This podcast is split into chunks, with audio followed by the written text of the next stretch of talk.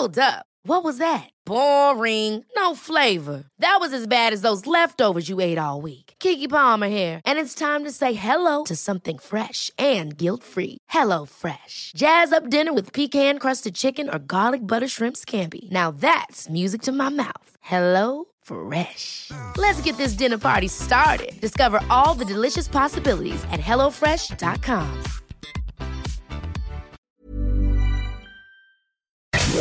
Inicia las noticias de la tarde con Jesús Martín Mendoza en Heraldo Radio.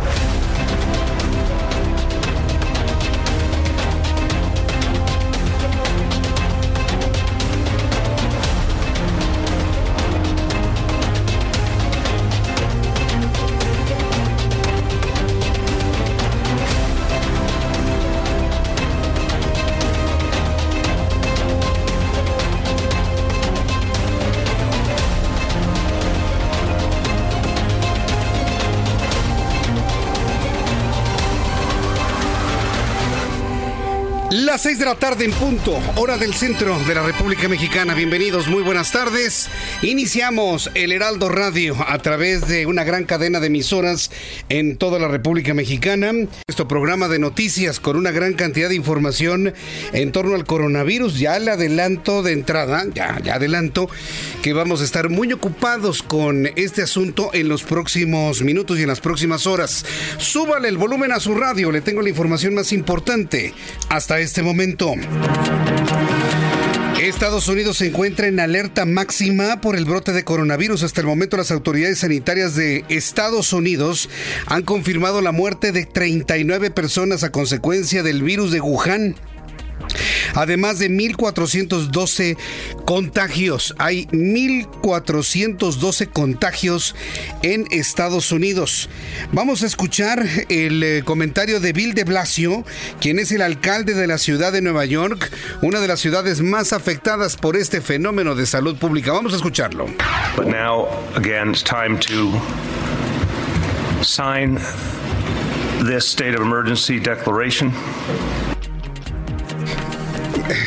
Dice que están en estado de emergencia.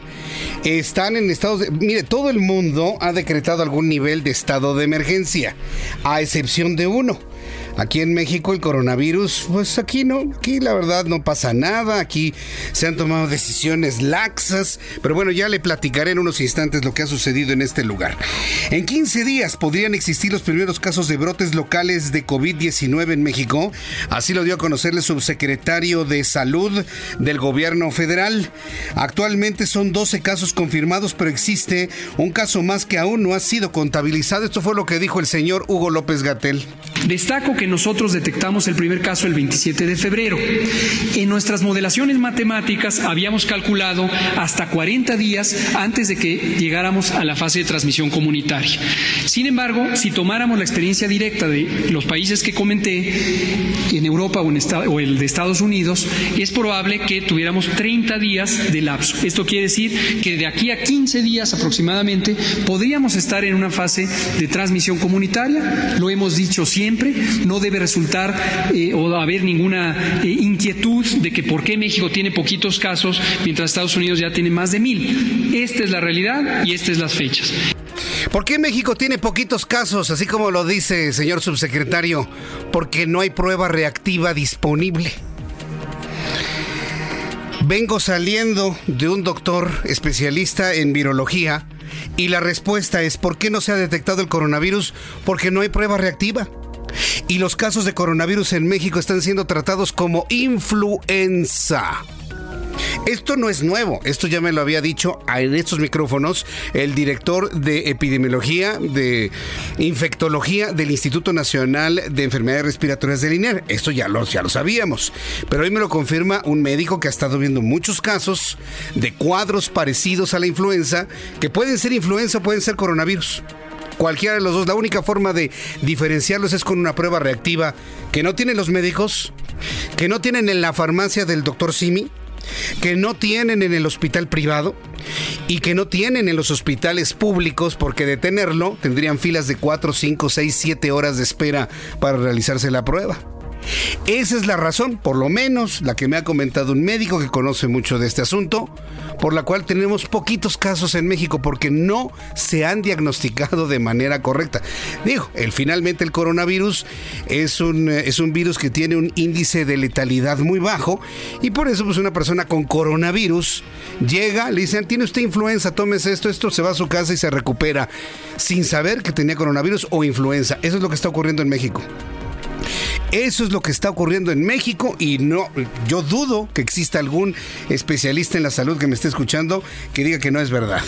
Esa es la razón. No hay pruebas reactivas. No hay laboratorios que en este momento le llegue usted. Oiga, ¿me puede identificar si este virus que tengo es coronavirus o influenza H1N1? No lo hay. Lo están haciendo en el sector salud, algunos, algunos casos. Pero la prueba reactiva el reactivo para poder determinar si es coronavirus o influenza no lo venden en las farmacias, ¿eh? no está a la vuelta de la esquina. Entonces es un asunto interesante. La verdad, lo ha hecho diferente Estados Unidos, lo ha hecho diferente Italia, lo ha hecho diferente eh, Francia y España, en donde sí, ahí las personas que llegan al sector salud, también por la cantidad que son, pueden ser evaluados en función de ese reactivo. Pero aquí en México no lo hay. Espero que sobre este asunto lo aclare el doctor Gatel mañana. No se está diagnosticando el coronavirus a decir de algunos médicos porque no hay la prueba reactiva. Afortunadamente es un virus que no es tan letal como sucedió en su momento en la influenza de hace 11 años. En otros asuntos, en este resumen de noticias, niegan amparo a Gilda Margarita, madre de Emilio Lozoya, director de Petróleos Mexicanos. La negativa vino por parte de un juez federal, por lo que Margarita deberá regresar a la prisión domiciliaria. También informo en este resumen de noticias que la Comisión de Cambios integrada por la Secretaría de Hacienda y el Banco de México subastará hoy jueves coberturas cambiarias por 2 mil millones de dólares, luego de que el peso tocara un nuevo mínimo histórico ante el dólar. Le informo también que la jefa de gobierno de la Ciudad de México, Claudia Sheinbaum, dio a conocer que prevé que sea hasta el próximo lunes cuando se restablezca el servicio de la línea 1 del metro en el tramo de Chapultepec Observatorio luego del choque ocurrido el martes pasado en la estación Tacubaya. El Parlamento ruso aprobó una amplia reforma constitucional que permitirá al presidente Vladimir Putin permanecer en el poder otros 12 años cuando termine su mandato actual en 2024. Y los rusos evidentemente están encantados. Los rusos aman a Vladimir Putin, les gusta cómo gobierna, les gusta su imagen, les gusta su, manejo de medios. Y los rusos hasta este momento no tienen ningún inconveniente que después de 2024 Vladimir Putin gobierne Rusia otros 12 años más. Son las 6 de la tarde con 8 minutos, las 6 de la tarde con 8, hora del centro de la República Mexicana. Vamos a revisar información de nuestros compañeros corresponsales. Atahualpa Garibay está en Tijuana. Allá lamentablemente se han generado compras de pánico en tiendas de Tijuana debido a las infecciones por coronavirus. Adelante Atahualpa. Buenas tardes, Jesús Martín. Buenas tardes a la audiencia. En las tiendas de autoservicio de, de esta frontera se registran compras de pánico desde la noche de ayer y la mañana de hoy. Tanto en Mexicali como en Tijuana se reportan estas llamadas compras de pánico, pero sobre todo por parte de residentes del sur de California, de nuestros vecinos, después de que se han confirmado dos casos de personas contagiadas con coronavirus en el centro de California, ciudad vecina con Mexicali, y un caso más eh, la semana anterior en Chula California, aquí a unos kilómetros de distancia de Tijuana. El día de hoy los residentes de California, del sur de California, sobre todo San Diego, acudieron a conocidas tiendas de autoservicio de esta frontera, donde se llevaron decenas y decenas de eh, rollos de papel higiénico, de gel antibacterial y de otros eh, artículos de higiene personal, todo esto relacionado con el pánico que se ha generado en el sur de California por el tema del COVID-19. Aquí los residentes de Tijuana pidieron a los encargados de dichas tiendas que no se les vendiese más artículos a los californianos porque eh, ya se registra un desabasto, los anaqueles lucen vacíos en estas tiendas de autoservicio, las imágenes en redes sociales y eh, los noticieros locales fueron de los carritos de eh, estas tiendas de autoservicio repletos de estos artículos, las compras de pánico se apoderaron en esta frontera Jesús Martín. Correcto, gracias por la información, Atahualpa. Buenas noches. Buenas noches. Vamos con mi compañero José Ríos en el Estado de México. Mantiene la Feria del Caballo en Texcoco. Es así para que vea, no se cancela como tampoco se cancela el Vive Latino. Adelante, José Ríos. ¿Qué tal, Jesús Martín? Buenas tardes. En efecto, como bien dices, la Feria Internacional del Caballo de Texcoco de 2020 no se suspende y mantiene su calendario de eventos programados del 21 de marzo a 19 de abril de 2020, señaló la alcaldesa de Texcoco, Sandra Luz Falcón Venegas. Ante el incremento de casos exportados de COVID-19, la alcaldesa de Morena señaló que por el momento en todos los países, en todo el país, mejor dicho, no se ha suspendido ninguna feria, entre otros eventos masivos. La alcaldesa hizo un llamado a la ciudadanía para reforzar sus medidas de higiene como la mejor mejor vía de prevención, como es el lavado de manos, el saludo sin contacto físico, evitar tocarse la cara, las manos sucias, así como el uso de gel antibacterial, entre otros. Y sobre todo, Jesús Martín, pues bueno, en esta feria se, espera una, una afluencia de 700 mil personas y pues bueno, esta situación se confirma pese a, esta, pese a que en el Estado de México aún existen dos casos confirmados de coronavirus COVID-19. Ese es el reporte hasta el momento, Jesús Martín. Muchas gracias por esta información, José Ríos. Seguimos pendientes. Seguimos pendientes y aún, aún cuando el gobierno federal a través de la Secretaría de, de Salud ha hecho una serie de recomendaciones, una serie de recomendaciones preventivas de transmisión del coronavirus y una vez tomando en cuenta todas las curvas de contagio que se pueden dar en los próximos días, las instituciones de educación superior han empezado a anunciar que suspenden clases, aun cuando el presidente en esta semana dijo, mejor dense abrazos, no pasa nada, ¿no? Aun cuando López Obrador pidió que nos diéramos abrazos, la realidad es que no. La Organización Mundial de la Salud no recomienda este tipo de cercanías de ninguna manera. Y por lo tanto, universidades importantes como el Tecnológico de Monterrey anuncian a la comunidad universitaria y a los padres de familia. Dice el TEC de Monterrey que van a cancelar clases presenciales en preparatoria, profesional, posgrado a partir del martes 17 de marzo. Van a iniciar programas virtuales de comunidad académica en línea a partir del lunes 23 de marzo. Dice el TEC de Monterrey en un comunicado que va a la opinión pública, alumnos, padres de familia y personal en general. Dice que van a... Eh, eh, atender todos los estudiantes con tecnologías que ya usan en su modelo educativo. Dice el TEC de Monterrey, todos los eventos académicos y vida universitaria en diferentes campus del país se suspenden hasta nuevo aviso a partir del 17 de marzo. Los alumnos que habitan en residencias de la institución podrán permanecer en ellas o regresar a sus ciudades de origen para poder seguir el formato en línea. A todos les recomendamos seguir las medidas de prevención y protección que estaremos comunicando de manera permanente. Esto es parte de un extenso comunicado que ha dado a conocer el Tecnológico de Monterrey y otras universidades están haciendo lo propio y se los iremos leyendo se lo iremos diciendo a lo largo de nuestro programa de noticias. Por supuesto, también la Universidad Nacional Autónoma de México está dando información en el mismo sentido. La UNAM anuncia eh, la puesta en marcha de la fase 2 de contingencia por coronavirus. Dice es momento de tomar decisiones y de implementar acciones para no actuar de forma reactiva en algunas semanas, afirman expertos. Se requieren acciones como el distanciamiento social y continuar con el frecuente lavado de manos. Es información que está surgiendo en estos momentos. Expertos de la comunidad, comisión universitaria, hablo ahora de la UNAM, para la atención de emergencia del coronavirus, anuncian la puesta en marcha en la UNAM de la fase 2 de contingencia que contempla acciones como reducir el número de eventos masivos en lugares cerrados para prevenir potenciales contagios serán planeadas a partir del 19 de marzo para que se hagan efectivas a partir del 23 del mismo mes. Le tendré todos los detalles de lo que ha tomado en decisión la Universidad Nacional Autónoma de México ya por lo pronto el TEC de Monterrey anuncia que suspende clases hasta nuevo aviso a partir del 17 de marzo. Vamos con nuestros compañeros reporteros urbanos, periodistas especializados en información de ciudad. Alan Rodríguez, ¿en qué zona de la ciudad te encuentras? Adelante. Jesús Martín, excelente tarde. Quiero brindarte la vialidad de la avenida Oceanía y su continuación avenida 608 desde el cruce con circuito interior y hasta la zona de Villas de Aragón. Presenta buen desplazamiento para quienes se dirigen hacia el Estado de México. En el sentido contrario, la avenida Central y Oceanía, su continuación desde el Río de los Remedios y hasta el, eh, distribuidor vial Eberto Castillo presenta avance constante para quienes se dirigen tanto a Calzada Ignacio Zaragoza como hacia el eje 3 Oriente Avenida Francisco del Paso y Troncoso. Todavía quedan algunos minutos de vialidades despejadas antes de que inicie la salida de los trabajadores de oficina. Gracias por la información, Alan. Estamos al pendiente. Buenas tardes. Hasta luego. Vamos con Gerardo Galicia, quien nos informa. Adelante, Gerardo.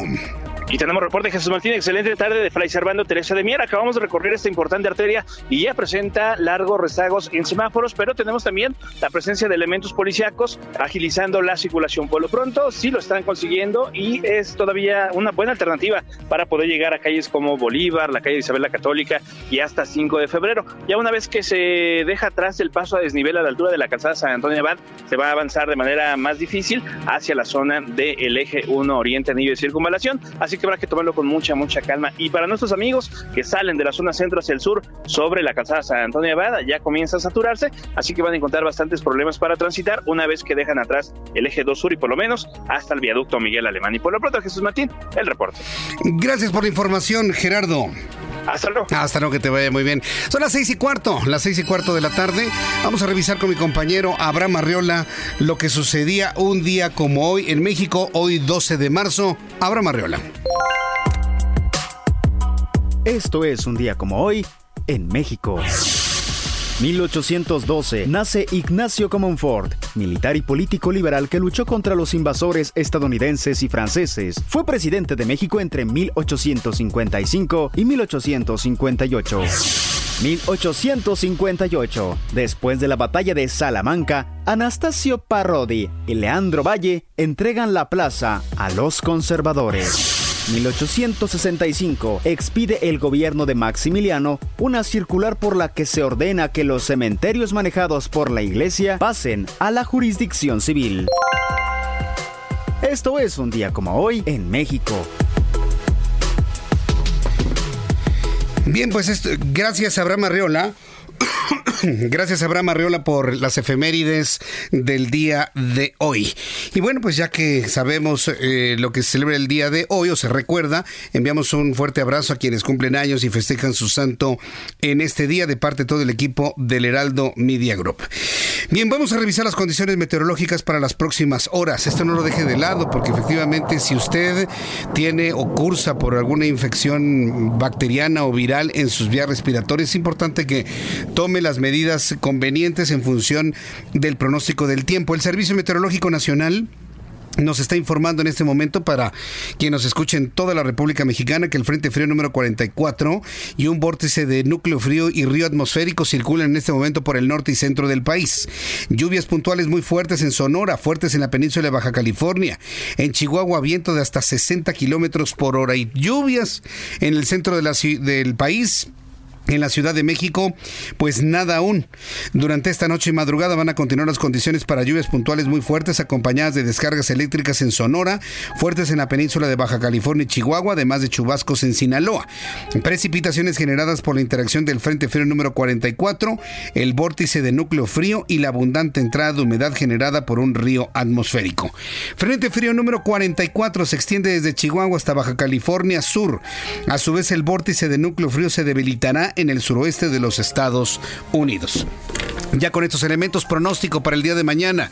Amigos en el Estado de México, en Toluca, temperatura en este momento 20 grados, mínima 6, máxima 26. En Monterrey, mínima 19, máxima 34. En Guadalajara, Jalisco, mínima 13, máxima 32. En Tampico, Tamaulipas, mínima 22, máxima 27. En Villahermosa, Tabasco, mínima 22, máxima 34. Amigos de Acapulco, Guerrero, habrá una mínima de 22, una máxima de 30 el día de mañana. Súper calor allá en Acapulco. En Tijuana, Baja California, mínima 12, máxima 15. Y aquí en la capital de la República, el termómetro en este momento se encuentra en 26 grados. Hace un calorón en la ciudad en este momento. La temperatura mínima 12 grados mañana al amanecer y la máxima mañana alcanzará los 28 grados Celsius.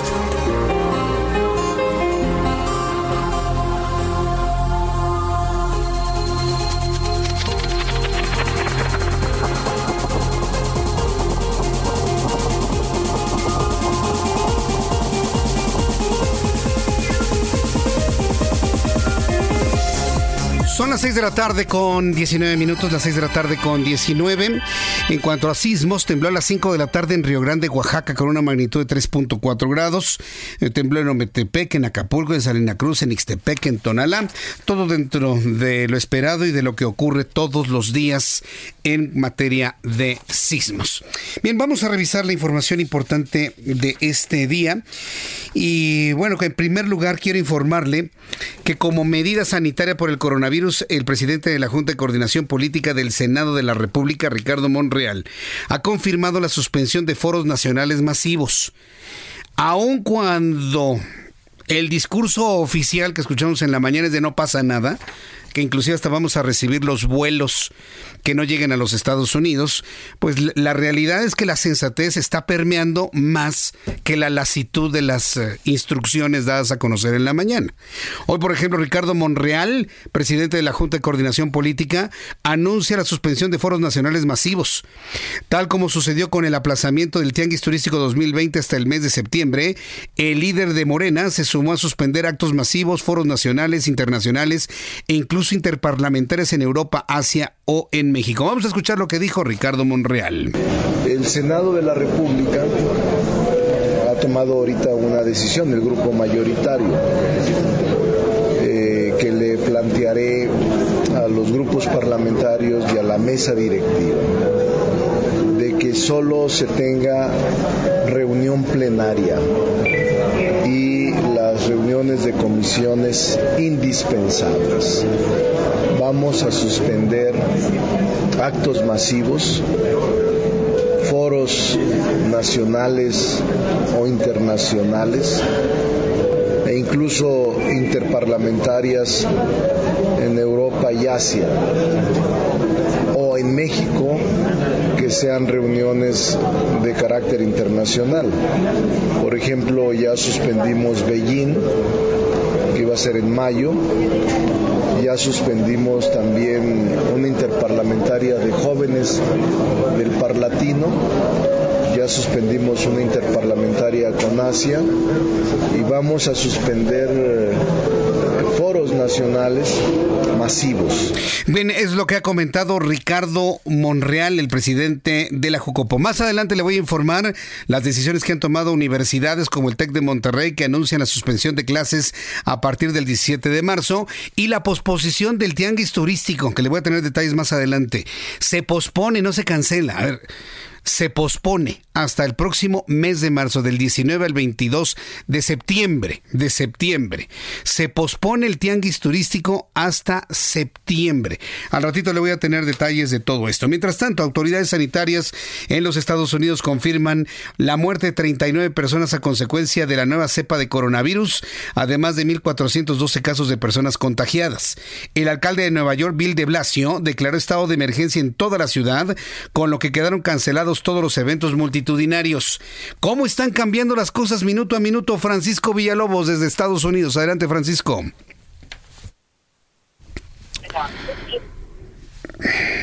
Francisco Villalobos, estás al aire, adelante.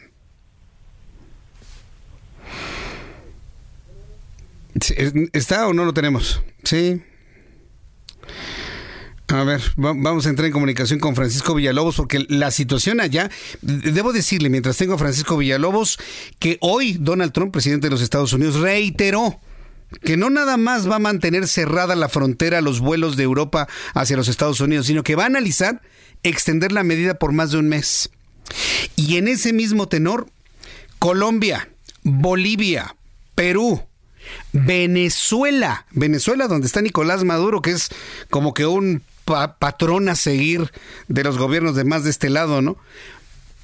Venezuela de Nicolás Maduro, Argentina del izquierdista eh, Alberto Fernández, han anunciado que también no van a recibir vuelos de Europa durante 30 días.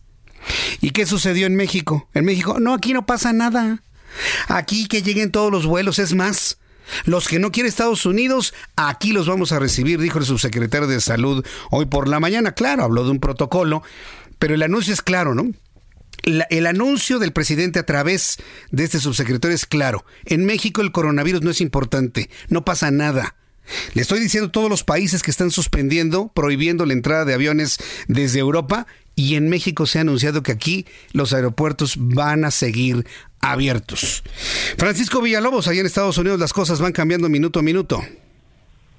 ¿Qué tal, Jesús Martín? O sea, no se había visto ese tipo de, digamos, este, que apaguen la maquinaria industrial, entretenimiento, social, económica, académica de los Estados Unidos desde los minutos después del septiembre 11, no te estoy exagerando, o sea, yo viví septiembre 11 en este país, tú y yo lo reportamos hace 20 años, y o sea, este, yo te digo, esto es un septiembre 11, pero en cámara lenta.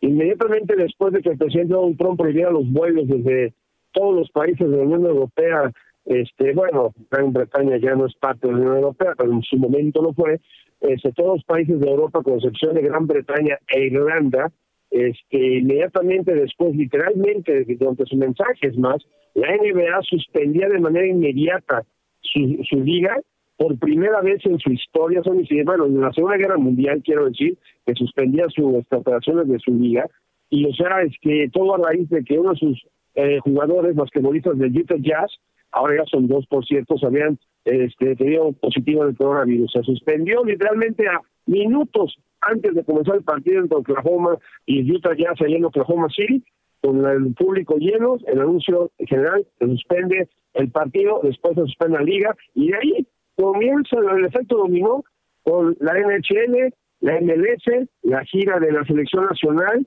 la este el béisbol las grandes ligas, la XFL, que es la nueva liga de fútbol americano este profesional, o este el tenis, en este Disneylandia, ah, o sea, estamos hablando de, de, de, cantidades trillonarias, que dijo Jesús Martín, de cantidad de dinero de ingreso, tanto de los viajes de Europa hacia este país, como también todo lo que te estoy mencionando. También Broadway ah, este, anunció que se cierra Broadway, no hay un solo show de teatro y entretenimiento en todo Manhattan, también se cierra eso. Y por si eso fuera poco, Oklahoma, perdón, este, Ohio, Carolina del Norte y todo el estado de Washington, todas las escuelas desde pre, pre, este, pre hasta la universidad, también se cancelan las clases en sus tres estados y aquí en Houston, Texas, la tercera ciudad más conglomerada Unión Americana, la mitad de los distritos escolares cerraron operaciones a partir de ahora. Y estamos hablando a menos de 24 horas de este anuncio a nivel nacional. Y estoy de acuerdo contigo Enrique. Yo también vi la entrevista del secretario de este encargado de los de epidemiología mexicana. Yo no sé en qué planeta o en qué órbita están operando los funcionarios en México si creen que el coronavirus está siendo exento o está perdonando a la República Mexicana porque, sí. o sea, estamos hablando de una situación muy diferente de realidades, ¿no? Sí, te saluda Jesús Martín, este estimado Francisco, como me dijiste Enrique, yo pensé que estabas en otra estación de radio, no. Este, oye, no te preocupes. Mira, el, asunto, la lista... No, no, tienes toda la razón, porque la lista de, de eventos que están de alguna manera ya cancelados es histórico. Yo no recuerdo otro momento más que en la Segunda Guerra Mundial de, de una parálisis de los Estados Unidos de este tamaño, estimado Francisco. No, y o sea, sí, en verdad es una situación que sí llama mucho la atención, este, por la cuestión de que, de que, que se tardó este país.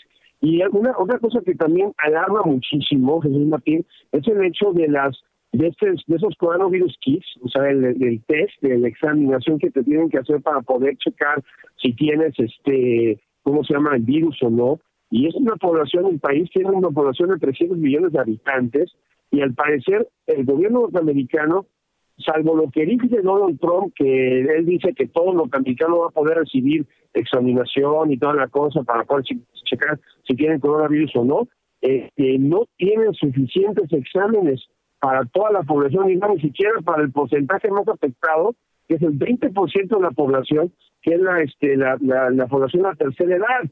O sea, estamos hablando de una situación que apenas, a lo que va hasta, hasta el momento, Estados Unidos apenas ha podido presentar poco más de 1.500 exámenes de coronavirus. No puede ni siquiera checar a la gente que ha bajado a todos los pasajeros de los del, del este de los buques de Grand Princess que estuvieron en Japón y en, eh, en la costa norte de San Francisco, amigo.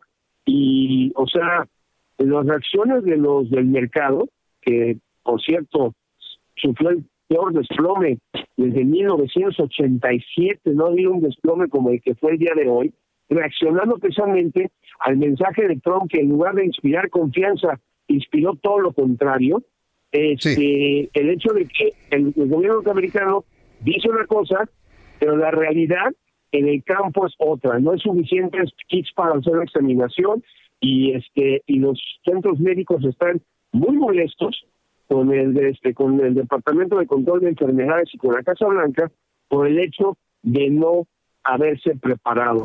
Yo por eso ahorita aprovecho tu espacio, compañero, para que México aprenda de lo que las lecciones de Estados Unidos y que no le pase lo mismo Francisco, yo te agradezco toda esta información. Han sido jornadas muy, muy intensas, yo lo entiendo, y estamos al pendiente de cualquier eh, novedad que surja sobre eh, la, crisis de salud que se vive en Estados Unidos y prácticamente todo el mundo. Muchas gracias, Francisco. Te mando un fuerte abrazo y otra vez una disculpa, compañeros, se le chispoteó el, enlace. Mi querido compañero, no, hay ningún problema. Estamos muy pendientes de todo lo que diga ya tu presidente Donald Trump, ¿eh? y que tomen y que tomen ese tiempo ustedes tranquilas en el súper los mexicanos por favor para que salgan y hagan sus compras ya las grandes filas que hay aquí en Houston ya no hay papel de baño compañero. así un abrazo estamos al pendiente. Gracias Francisco Villalobos y efectivamente lo que dice Francisco que sucede en Estados Unidos ha sucedido en otras ciudades en México. Aquí la Secretaría de Salud ahí sí debo reconocer que el llamado ha sido muy prudente en el sentido de no hacer compras de pánico no tiene ningún sentido ¿Para qué se compra 20 paquetes de papel higiénico o 50 litros de gel? No, tiene ningún sentido. Se le van a terminar en algún, o no los va a terminar de utilizar. Antes de que llegue la mitad de ese producto, ya se contuvo el, eh, el coronavirus. Porque de esta evidentemente hay que salir, vamos a salir todos bien librados, así lo confían, varios presidentes en el mundo. Le invito para que entre a mi cuenta de Twitter, arroba Jesús Martín MX. En mi cuenta de Twitter va usted a ver de qué manera en México se toma en serio el coronavirus. Ya hay piñatas de coronavirus, ¿ya lo viste? Mira. La piñata de coronavirus es verde y tiene un chinito, así eh, como carita, mira, un chinito. Sí, está, divertidísima. Entonces le invito para que conozca las piñatas de coronavirus. Porque mientras en otras partes del mundo cierran eventos, cierran aquí, cierran allá, todo el mundo se resguarda y tal y nadie sale a sus casas, aquí ya tenemos piñatas de coronavirus. ¿Quiere verla? Mientras tanto en México, y ahí está la fotografía para que me dé sus opiniones a través de mi cuenta de Twitter, arroba Jesús Martín MX. Voy a los mensajes y regreso enseguida.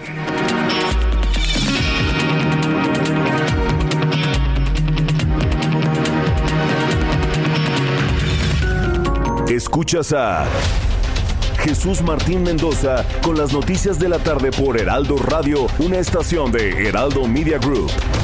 Escucha la H, Heraldo Radio.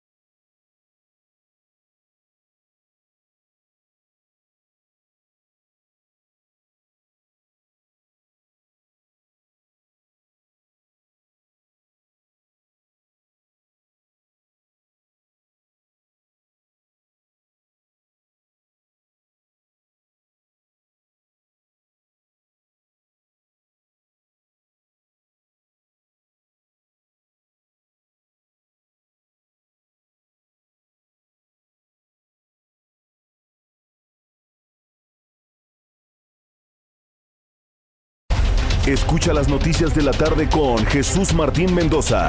Regresamos.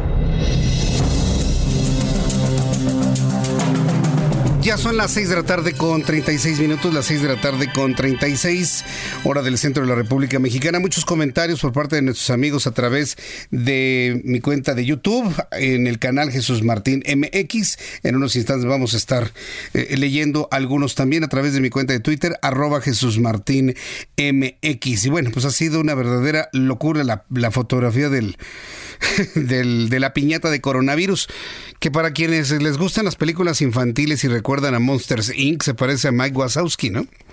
Al personaje verde redondo que aparece en esa, en esa, en esa película. Pero la verdad es la creatividad mexicana. Pero esto nos habla evidentemente de qué tan en serio, qué no tan en serio estamos tomando las cosas. Yo sé que en México hacemos de todo una fiesta, un carnaval. Está bien, finalmente somos una nación que estamos dentro de los índices de felicidad en los niveles más altos. Eso está bien. ¿no? Pero verlo de esta manera relaja de alguna manera una serie de medidas preventivas que todos tenemos que tomar muy en serio, muy en serio. Aunque nos digan que no pasa nada y que nos abracemos, como lo dijo esta semana el presidente, es importante mantener una distancia, saludarse a la distancia, eh, saludarse con los pies, con los codos o nada más así con una señal de mano. Entre tanto pasa el riesgo. Y como ya le comentaba, hoy tuve información de la posibilidad me lo confirmó también el INER en su momento, de que el coronavirus esté circulando junto con la influenza y se esté diagnosticando de esa manera. Por la falta de pruebas eh, de laboratorio o de reactivo para poder determinar si un virus es coronavirus o influenza. Eso es lo que está finalmente ocurriendo. La Secretaría de Salud le ha pedido a la Cámara de la Industria de la Radio y la Televisión que seamos muy precisos en informar las medidas de prevención y yo creo que aquí las hemos hecho durante todos estos eh, durante todo este tiempo. Lavarse las manos, hasta yo le he platicado aquí con imágenes cómo hay que lavarse las manos. Enjuagárselas durante 20 segundos bajo el agua, ni modo, vamos a gastar más agua. ¿Qué le vamos a hacer? Utilizar cubrebocas. Las personas enfermas, las personas sanas no tienen por qué usar cubrebocas. Las enfermas sí para evitar que sus gotitas de saliva eh, caigan en otras personas. No saludarse ni de mano ni de beso. No tocarse ni los ojos, ni la nariz, ni la boca, porque son las principales vías de, de contagio. Recuerde que el coronavirus y la influenza se transmiten de persona a persona a través de fluidos, a través de gotitas de saliva, a través de las lágrimas, a través del sudor, a través de la sangre, a través del semen. Es importante tomar en cuenta esto. Eh, lavarse frecuentemente las manos, limpiar todos los objetos que están en contacto con muchas personas. A la primera sintomatología de gripe hay que ir con el médico para que le descarte coronavirus o influenza y en su caso, bueno, le den el medicamento adecuado de influenza. Existe el oseltamivir, el coronavirus no tiene antiviral en este momento y se utiliza el tratamiento sintomatológico, nada más. Entonces siempre consulte a su médico y eso finalmente lo hemos comentado durante todos estos días aquí en el Heraldo Radio. Cuídese, prevéngase y por favor cuide también a su familia. Mark A. Morgan, comisionado interino de aduanas y protección fronteriza de los Estados Unidos, afirmó que la frontera con México representa una real amenaza para la salud pública de la Unión Americana, por lo que ya pusieron en manos a la obra una evaluación de riesgos para saber si es necesario aplicar otras medidas. ¿Qué otras medidas? El cierre de la frontera de México con Estados Unidos. ¿Por qué? Porque ante el anuncio de hoy por la mañana de Hugo López Gatel de que no va a haber restricciones en los vuelos y que aquí pueden entrar bajo el protocolo necesario cualquier vuelo proveniente de Europa, esto ya encendió los focos de alerta en los Estados Unidos, que la gente que no entre vía aire a los Estados Unidos lo pueda hacer vía México y luego por tierra. Entonces están evaluando esta situación. Y el asunto es grave porque Estados Unidos ha marcado la pauta y ya lo sigue Bolivia, ya lo sigue Perú, ya lo sigue Colombia, vaya, hasta Venezuela, hasta Venezuela. Nicolás Maduro y con su pajarito que se llama Hugo Chávez. Ya cerraron sus aeropuertos a los vuelos provenientes de Europa. Argentina, que acaba de, de, regresar al kirchnerismo a través de Alberto Fernández, que regresó a la izquierda, ha anunciado no nada más el cierre de los vuelos provenientes de Europa. Argentina ha anunciado que retira de manera, hasta nuevo aviso, el visado para ciudadanos chinos, para ciudadanos coreanos y ciudadanos iraníes. Argentina. Y aquí, haciendo piñatas de coronavirus. Vengan todos. Es una oportunidad para que el dinero que no llega a otros países nos llegue a nosotros. Terrible. Pero bueno, yo estoy seguro que todo esto va a ir cambiando, se va a ir adecuando conforme vayamos pasando de la fase 1 a la fase 2, a la fase 3, va a ir cambiando, usted lo va a ver. Entonces decía que Mark Morgan, comisionado interino de aduanas y protección fronteriza, ya ha planteado la posibilidad de tomar otras medidas con la frontera con México. El comisionado señaló que está trabajando de la mano con el Centro de Control de Enfermedades para reforzar las medidas sanitarias en la frontera sur a fin de mitigar el brote de coronavirus. Están preocupados de que les llegue más coronavirus vía México. Mientras tanto, del otro lado del Atlántico, en Italia, el COVID-19 en Italia ha superado la barrera de los mil muertos por COVID-19 y se convierte en el lugar más dramático después de China al superar los mil muertos fuera de China, un virus que se generó en, en, en Wuhan. La cifra más reciente supera los 15 mil 13 casos confirmados de COVID-19 en Italia, mientras que el número de personas muertas asciende a 1.016 casos. Por otro lado, la cifra de pacientes curados es de 1.258. Yo creo que es justísimo también decir que se ha curado la gran mayoría de las personas. Pero vamos haciendo números, ¿qué le parece? Actualmente nos informan que el, porcentaje de letalidad del coronavirus oscila entre el 2.5 y el 3%. Si en este momento en Italia, cifras que van cambiando minuto a minuto, ¿eh? pero vamos a tomar estas. Hay 15.113 contagiados de coronavirus y hay 1.016 personas fallecidas, pues hacemos fácilmente una... Aquí unas operaciones, multiplicamos 1.016 por 100 y esto lo dividimos entre 15.113 y nos da un 6.7. Para la Organización Mundial de la Salud, este es un dato muy importante que casi nadie lo ha eh, comentado. Yo sí se lo comento. Haga usted las operaciones. Italia, además de ser un país que ha sufrido de manera muy grave el embate del coronavirus, tiene un índice de letalidad al doble de lo que reporta el mundo. Y esto es precisamente por la velocidad en la que se está reproduciendo el virus, 6.7%. Eh, estoy seguro que sobre este porcentaje, sobre esta situación en particular, la Organización Mundial de la Salud tendrá algún comentario.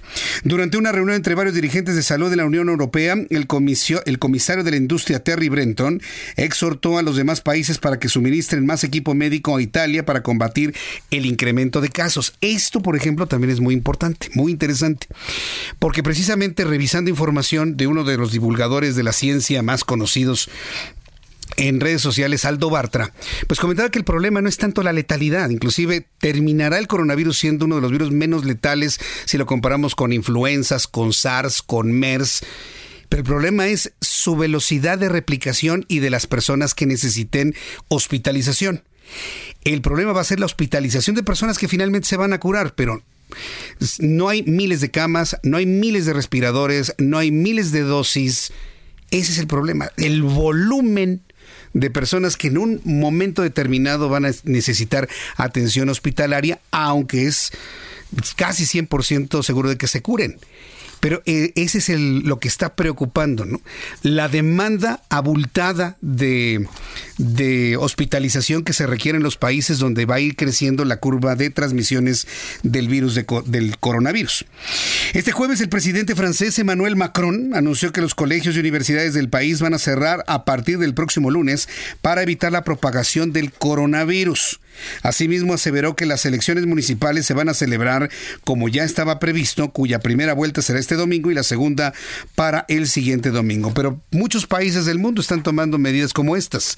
Evitar las reuniones, evitar la conglomeración, evitar ir a la escuela. En España también se tomaron medidas similares para educarse vía Internet. Esto fue lo que dijo el presidente francés Emmanuel Macron. Nada se opone a que los eh, franceses, incluyo los más vulnerables, vayan a las urnas. También le pregunté al primer ministro para hacer una consulta amplia con todas las familias políticas. y expresaron la misma voluntad.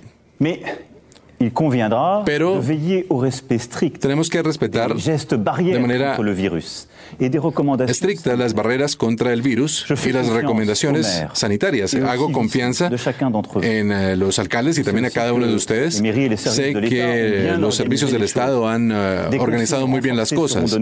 Se darán consejos reforzados a partir de mañana para que estas personas no tengan que eh, esperar mucho tiempo, que las distancias también se mantengan y que estas medidas de barrera puedan respetarse. Pero es importante en este momento, siguiendo eh, la opinión de los científicos, asegurar la continuidad de nuestra vida democrática y de nuestras instituciones. Es lo que dice el presidente de Francia, Emmanuel Macron. Ahora que le hablaba de importantes divulgadores de la ciencia y que han tomado un papel muy importante a través de las redes sociales para normar criterio y tener información real, clara ante lo que estamos con el coronavirus, Neil deGrasse Tyson, usted lo conoce, es uno de los más importantes divulgadores de la ciencia en el mundo. Eh, hay quienes lo ven como el heredero de, Carl Sagan, porque de alguna manera hizo la segunda etapa de, de, la serie Cosmos.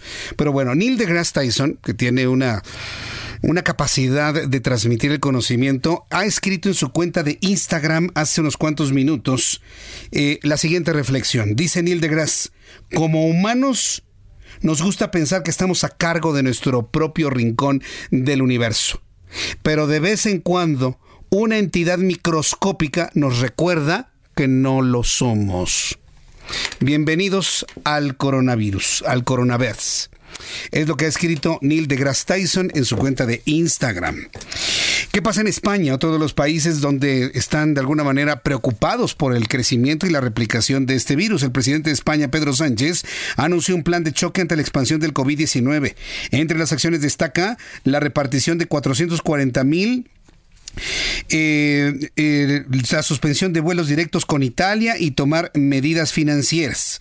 Eh, Patricia Alvarado es nuestra corresponsal del Heraldo allá en Madrid y nos informa Patricia Alvarado. Efectivamente, el presidente Pedro Sánchez anunció que movilizará hasta 18 mil millones de euros como ayudas para paliar los efectos de la enfermedad.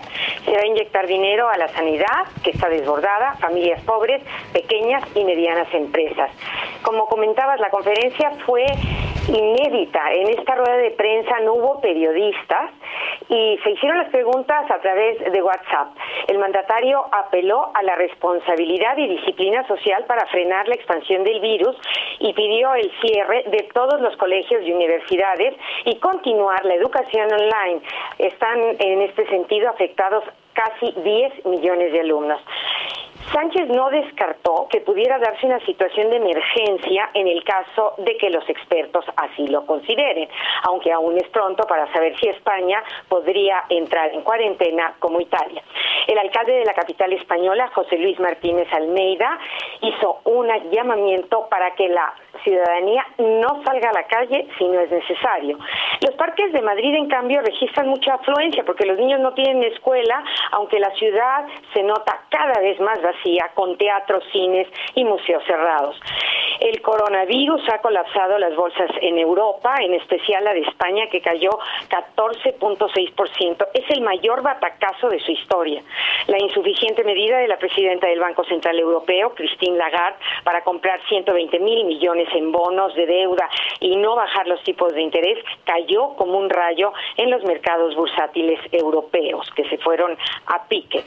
Eh, comentabas que el presidente de Estados Unidos anunció la cancelación de durante 30 días de los 26 países de la Unión Europea. Son 27, pero el Reino Unido no entra en este veto.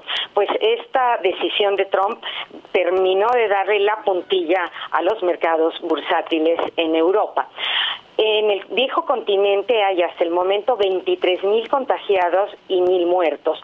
Marruecos, al norte de África, suspenderá el tráfico aéreo y marítimo con España, país con el que colinda a través del mar Mediterráneo. Y España anunció que a partir de mañana no podrán atracar los cruceros en costas españolas. El coronavirus, Jesús, se ha colado en el gobierno con el contagio de la ministra de Igualdad, lo que ha obligado a todo el Ejecutivo a hacerse el test del virus. El marido de la ministra, Pablo Iglesias, vicepresidente segundo, es está en cuarentena.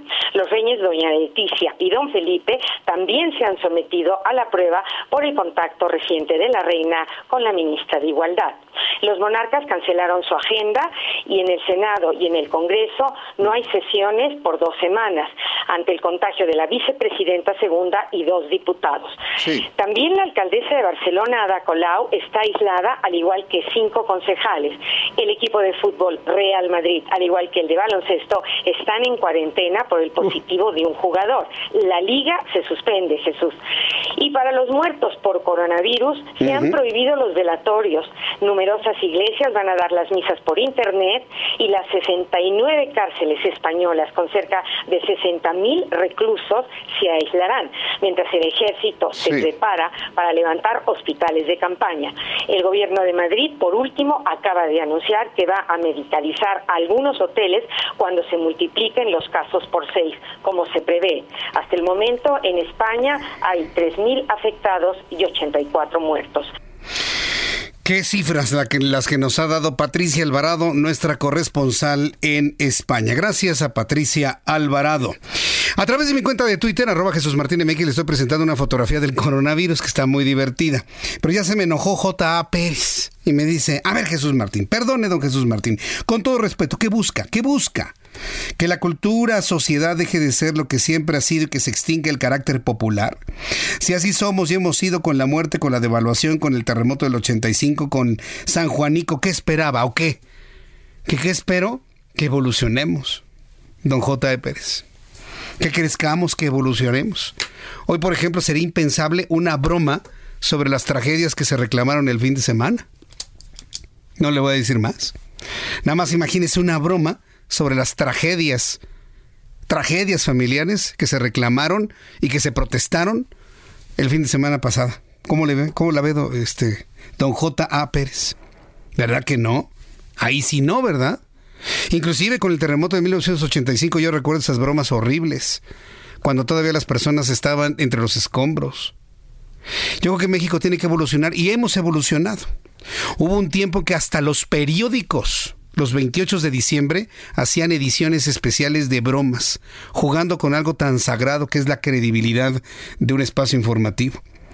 Yo puedo decirle, don J. Pérez, que fuimos de los primeros medios que insistimos e invitamos a mis colegas a que ya el 28 de diciembre no se hicieran ese tipo de bromas. Y el pasado 28 de diciembre fue raro aquel el que lo hizo. Porque hay algo más precioso que cuidar, que es la credibilidad, que es la seriedad ante asuntos verdaderamente importantes.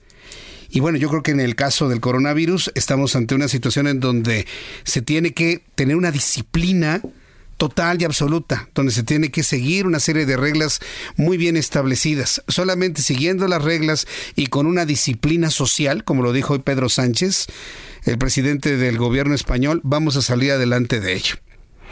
Entonces, ya le contesté qué es lo que espera, lo que espero una evolución de todos nosotros hacia un estadio de mayor comprensión, seriedad y tomar en serio los retos que nos presenta la vida y en este caso el mundo. Son las 6.54, le tengo información deportiva con Fernando Galván.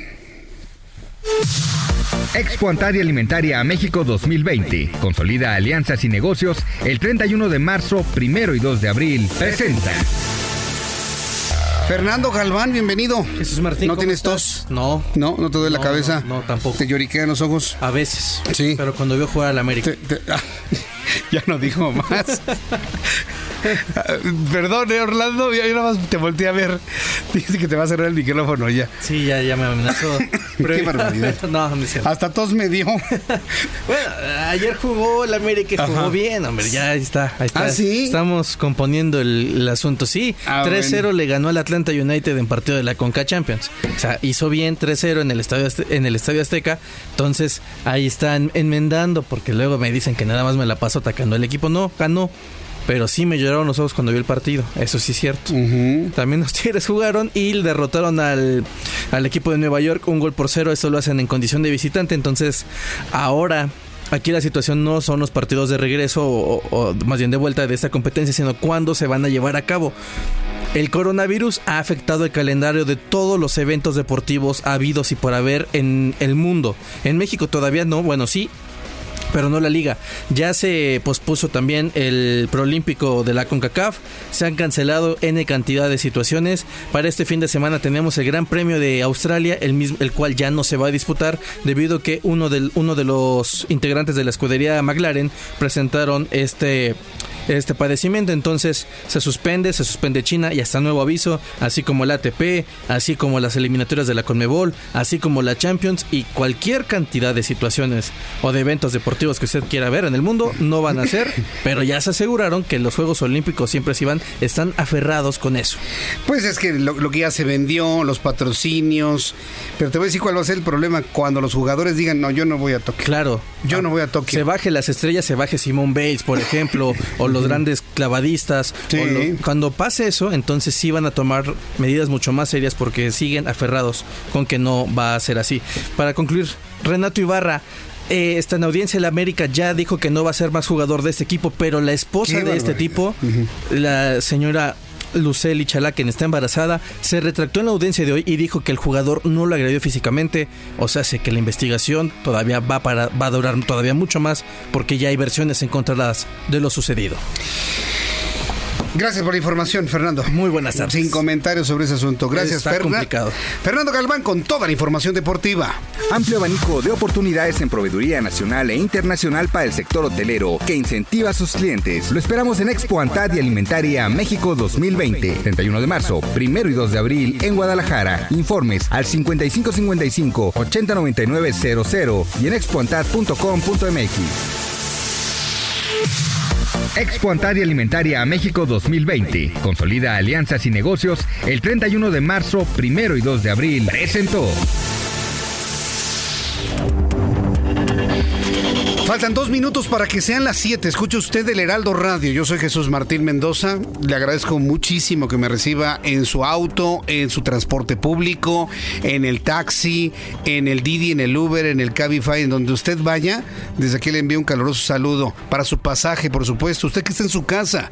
Hay muchas personas que tienen esta bella costumbre de colocar su radio en el centro de la sala, en el centro de la casa, subir el volumen a su radio y acompañarse con las noticias mientras toma un café mientras toma un té, mientras toma sus notas.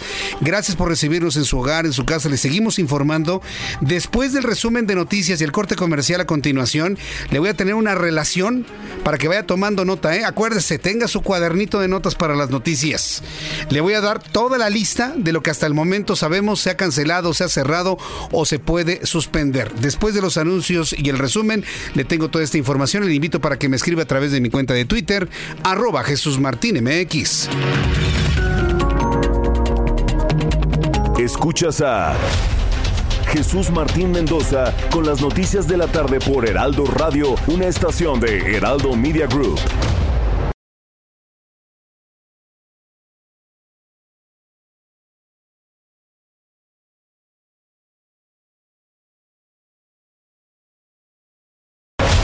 Escucha las noticias de la tarde con Jesús Martín Mendoza. Regresamos.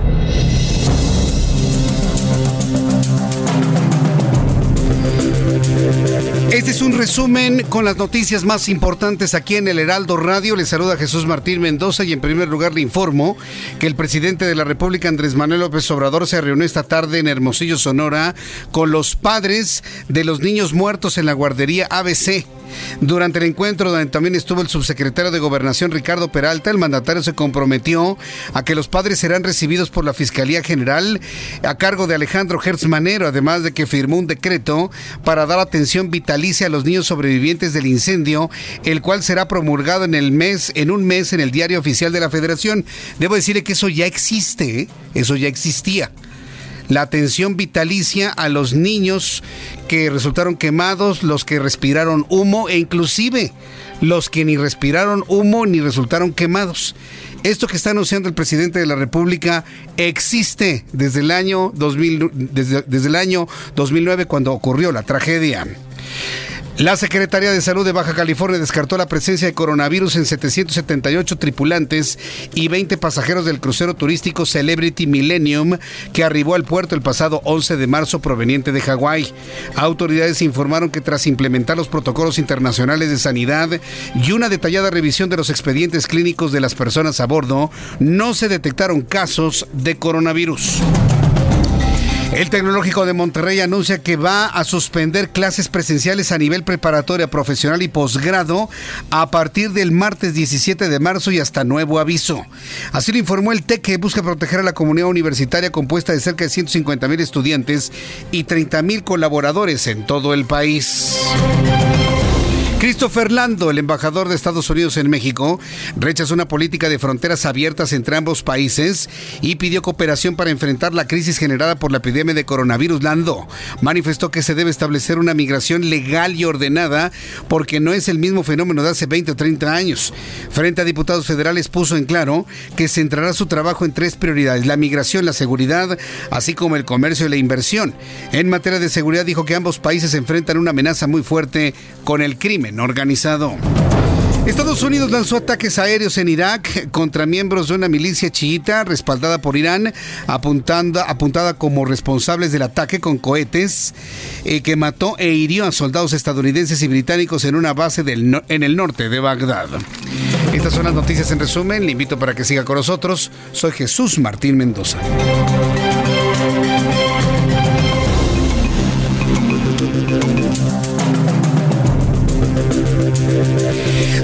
7.5, las 7.5 hora del centro de la República Mexicana. Escucha usted el Heraldo Radio, yo soy Jesús Martín Mendoza. Ha iniciado la conferencia vespertina de coronavirus de la Secretaría de Salud. Está ausente Hugo López Gatel, yo creo que ya lo, van a descansar un poquito en cuanto a su imagen. Está José Luis Salomía, quien es el vocero, director de epidemiología de la Secretaría de Salud. Han confirmado ya 15 casos de coronavirus en México y así se van a ir incrementando de manera exponencial. Pero antes de escuchar la conferencia, vamos con nuestros compañeros reporteros urbanos, periodistas especializados en información de ciudad. Vamos con Alan Rodríguez. Adelante, Alan. Jesús Martín, excelente tarde. Quiero informarte cómo se encuentra en estos momentos la circulación del eje 1 norte entre el circuito interior y la avenida de los insurgentes. Esa vuelta de rueda en estos momentos provocada por los breves segundos que tarda en cambiar la luz del semáforo en la zona de Buenavista. En su continuación, desde insurgentes hasta Congreso de la Unión, el avance mejora un poco, sin embargo, le recomendamos extremar precauciones en este punto por el constante cruce de personas y comerciantes que todavía permanecen en el área. Por otra parte, informarles que Congreso de la Unión entre Fray Servando y el Eje 3 Norte presenta buen desplazamiento porque es por lo que es buena alternativa para dirigirse al corazón de la alcaldía de Gustavo Amadero. Por lo pronto, es el reporte de vialidad que tenemos. Muchas gracias por la información, Alan. Vamos ahora con mi compañero Gerardo Galicia. Adelante, Gerardo. Y tenemos información, Jesús Martín, excelente noche para nuestros amigos que van a utilizar la avenida 20 de noviembre. Estamos llegando ya al circuito del Zócalo y hemos encontrado un avance realmente rápido. Sí, es una muy buena opción para poder llegar a la zona centro de la capital. Ya se avanza bastante, bastante bien. En el circuito del Zócalo tenemos el cruce constante de muchísimas personas. Únicamente hay que manejar con precaución, pero en general tenemos un buen avance. Ya las arterias que comienzan a saturarse son las que salen de la zona centro. Es el caso de la avenida Pino Suárez, en la calle 5 de febrero, Bolívar. Van a encontrarse con rezagos cada vez más largos así que de preferencia habrá que anticipar su salida algunos minutos. Por lo pronto el reporte, seguimos muy pendientes. Muchas gracias por la información, Gerardo. Hasta luego. Hasta luego, que te vaya muy bien. Hoy en la mañana, el subsecretario de Salud, Hugo López Gatel, le reclamó a los reporteros, le dice, eh, hablando de que no se esconde nada de información, dice, todas las tardes a las 7 de la noche damos información muy actualizada, pormenorizada del coronavirus en nuestro país. Pero dice, yo entiendo que todos ustedes quieren venir a disfrutar, así lo dijo, ¿eh? a disfrutar de las palabras y del mensaje de nuestro querido presidente Andrés Manuel López Obrador, pero en las tardes nada más llegan siete, ¿no? Todo el mundo se, empezó a reírse, ¿no? Si nada más llegan siete en las tardes. Entonces, ante, ante ese reclamo, porque dice, yo entiendo que todos quieren venir a ver a nuestro querido presidente, así lo dijo, le preguntaron, por cierto, oiga, en las giras del presidente de la República, dice, yo también puedo entender que pues mucha gente quiere abrazar y quiere besar a nuestro querido presidente. Lo dijo varias veces, ¿eh? Hugo López Gatel hoy en la mañana. Y ya, y, y ya, y ya finalmente, tú lo viste, ¿no? ¿Tú lo viste, Orlando? Y ya, bueno, finalmente habló de las protecciones que va a tener el presidente de la República para no tener un contacto tan cercano y se arriesga a ser transmitido con el coronavirus. En, en este momento, va a venir al estudio. En este momento, en este momento, José Luis Salomía, quien es el eh, vocero, de la eh, vocero de la Secretaría de Salud, está dando a conocer ya que son 15 casos confirmados de coronavirus en México y 82 sospechosos. Vamos a escuchar cómo lo comenta en estos momentos. Tres eh, contactos identificados. Ahí en la tabla pueden ustedes ver el número para cada uno de, de ellos. Algunos inclusive están en el proceso de investigación, es decir, está, el Estado está por eh, informar cuántos contactos ha detectado y cuántos de, de estos pudieran estar este, sintomáticos o asintomáticos. Y en la misma información podemos ver que 247, la gran mayoría de estos contactos al día de hoy se mantienen todavía asintomáticos, por lo tanto no hay, hasta el día de hoy no hay la presencia de un riesgo de esta transmisión secundaria. Y de los seis contactos que sí tienen síntomas, cuatro ya fueron descartados y dos están en proceso de estudio, por lo tanto ahí también podríamos tener, así como los casos sospechosos, la posibilidad de un nuevo, de un nuevo caso eh, confirmado.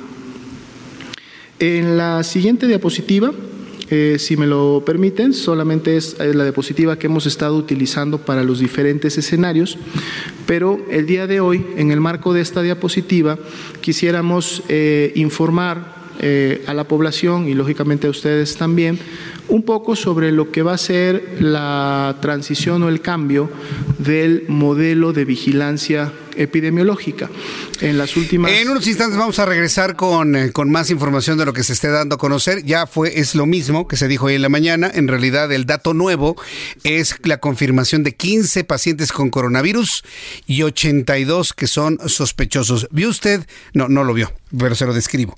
Presentaron una gráfica, presentaron una tabla en donde están los mayores contactos de las personas que han tenido coronavirus y la mayoría de los contactos de uno de los casos está en Ciudad de México, en la Gustavo Amadero con 64 contactos.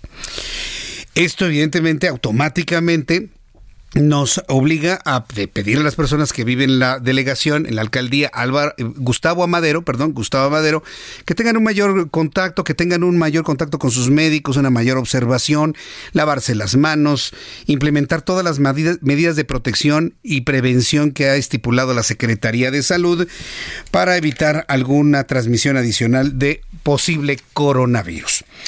Entonces vamos en estos momentos a, continuar con la información que se ha generado en torno al coronavirus. Ayer nos sorprendió que Tom Hanks y su esposa en Australia confirmaron que dieron positivo con el reactivo para coronavirus.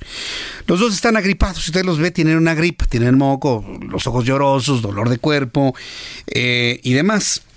Sin embargo, eh, hay personalidades del mundo de la política que empiezan, empiezan ya a a tener una sintomatología y se les empieza a descartar.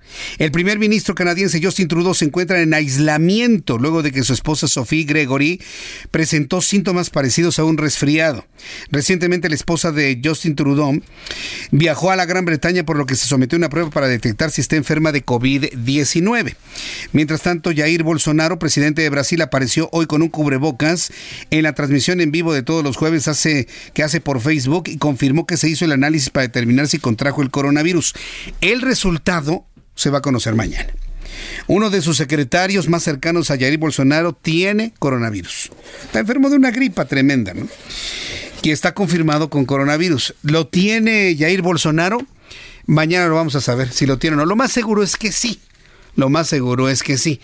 Pero existe la posibilidad de que diga que no por la siguiente razón. Jair Bolsonaro es uno de los líderes mundiales que, igual que alguno que yo conozco por ahí, ha dicho que con el, con el coronavirus no pasa nada, que no sucede nada, que es un invento, él se fue más allá, ¿eh? que es un invento de los medios de comunicación. Eso dijo Jair Bolsonaro. Y ahora que están a punto de determinarle que, tenga, que tiene el coronavirus, a ver qué va a decir. Yo en lo personal conocí personas, gente, que en el año 2009 decían, ay, no, no existe la influenza, no, eso es un invento de Calderón. Eso, y, todo el mundo, de verdad, un invento, apoyado por la Organización Mundial de la Salud. Oiga, pues qué potencia de convencimiento tiene el propio Calderón. Y hasta que se les murió un familiar, comprendieron de que era un asunto real. De verdad, ¿eh? no le estoy exagerando.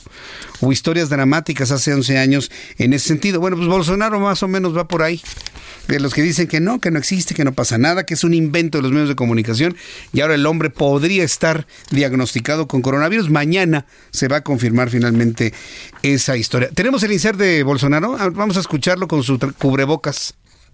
Eu estou usando máscara porque nessa recente viagem aos Estados Unidos, uma das pessoas que veio comigo no voo, é, quando desceu em São Paulo, é, foi fazer o, os exames habituais e deu positivo o coronavírus. Então, todo mundo que estava no voo, todos nós, Isso.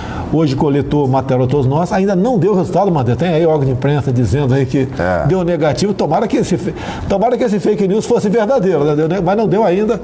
Acredito que nas próximas horas tem o resultado aqui do meu e de mais algumas pessoas que estiveram comigo. Rapidamente, Estados Unidos. Bien, pues esto fue lo que dijo Jair Bolsonaro. Estoy usando máscara porque mi reciente viaje a Estados Unidos, una de las personas que vino en mi comité, dio positivo. En las próximas horas tendremos los resultados míos y demás personas. Digo, dijo otras cosas más, pero lo central finalmente es esto. Derivado de la alerta de la propagación de coronavirus COVID-19, la Secretaría de Turismo el día de hoy, en colaboración con el gobierno de Yucatán, decidieron posponer para septiembre la realización del tianguis turístico de este año, misma que se realizaría del 22 al 25 de de marzo en la ciudad de Mérida. Miguel Torruco, titular de Turismo, afirmó que la decisión se tomó como medida de prevención ante el escenario internacional.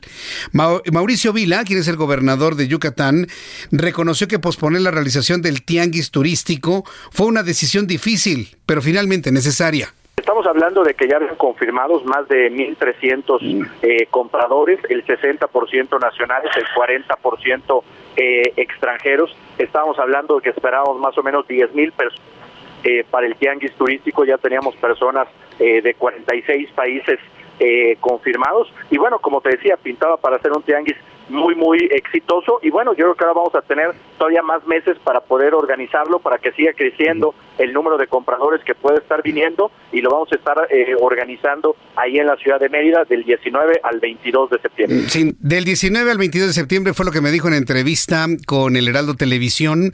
No es lo mismo comprar en marzo que comprar en septiembre. Pero bueno, finalmente ya dependerá de nosotros los medios de comunicación de impulsar el tianguis turístico para el mes de septiembre.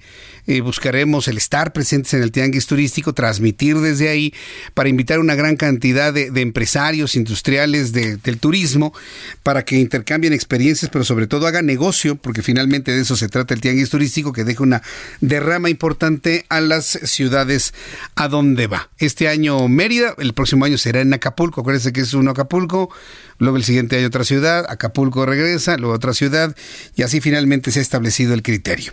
Hoy es jueves y la verdad me da un enorme gusto después de varios años que estuvo en ausencia, usted que me sigue desde hace muchos años, eh, de, algún tiempo que estuvo en ausencia, pues darle nuevamente la bienvenida a un espacio de los jueves para hablar de turismo a Julio García Castillo, seguramente usted lo recuerda, Julio García Castillo, hoy con el souvenir, bueno, con su sitio El Souvenir, me da mucho gusto saludarte Julio. ¿Cómo estás Jesús Martín? Yo feliz de, estar, de estar nuevamente en la radio. Compartiendo micrófonos. Quiero decirles por allá que Julio García Castillo está de vuelta en la radio, como la ven.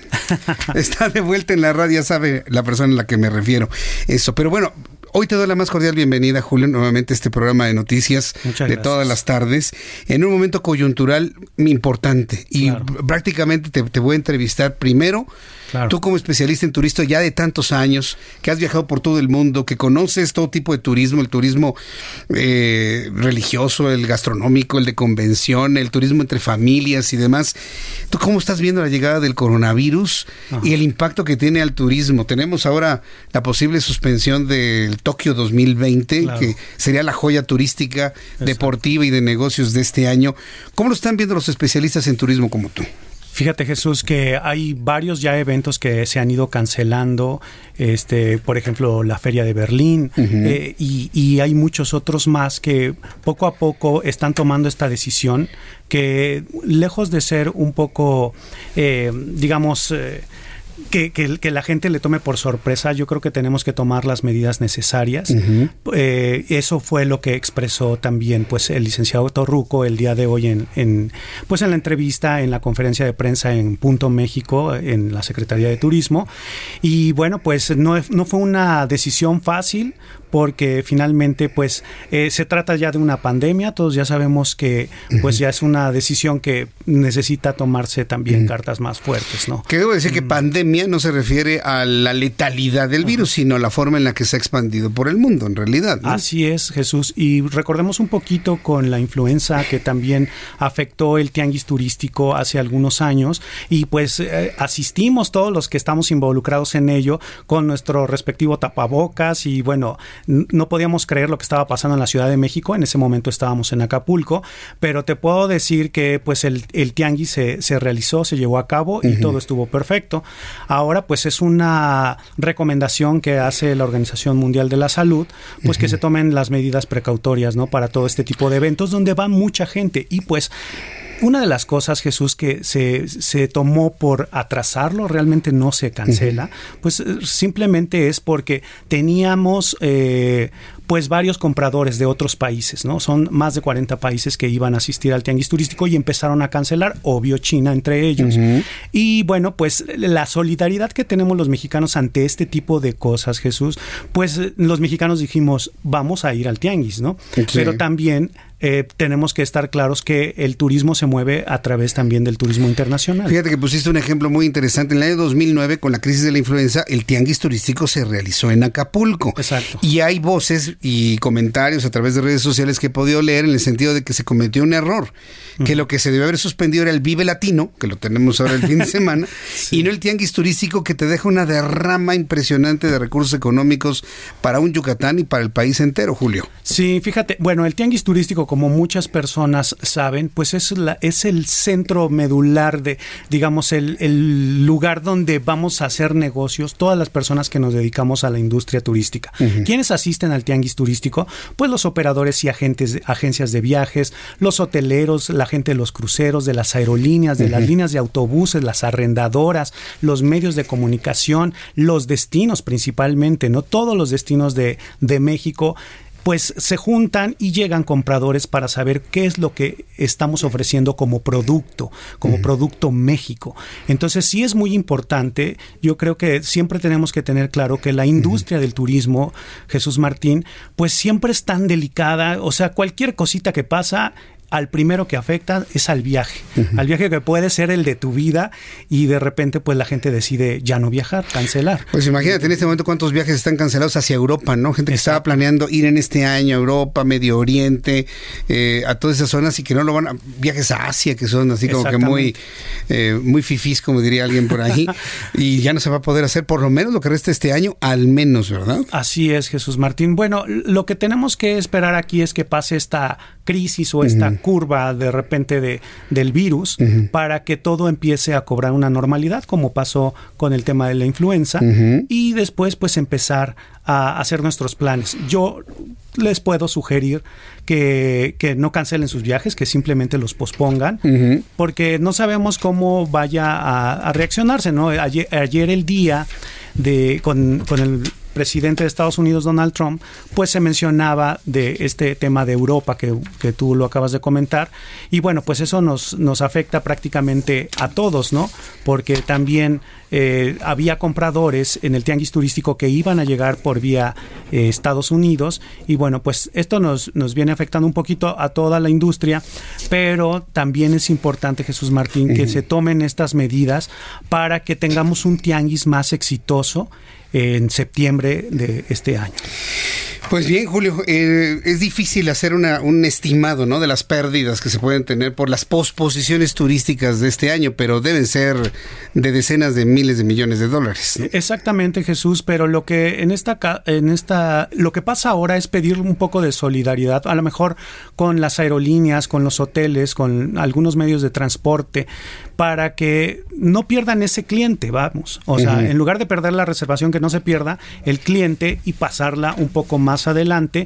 Y con esa solidaridad pues podemos tener un tianguis en septiembre mucho mejor. Yo te puedo decir como experiencia, pues sí, compramos boletos aéreos y hay que ver con la aerolínea si los podemos, si podemos hacer este, pues estos cambios, ¿no? Y yo creo que también esto ayudaría, usted que nos está escuchando, querido Radio Escucha, eh, que no cancele sus vacaciones, que las posponga y a lo mejor le puedo asegurar que la industria del turismo ahora mismo, Jesús Martín, va a estar ofreciendo distintas ofertas de viaje, también va a hacer pues algunas cosas muy a favor de, del turismo para que usted que nos escucha pues haga sus vacaciones, que las, que las planee incluso para diciembre y van a tener muy buenos descuentos.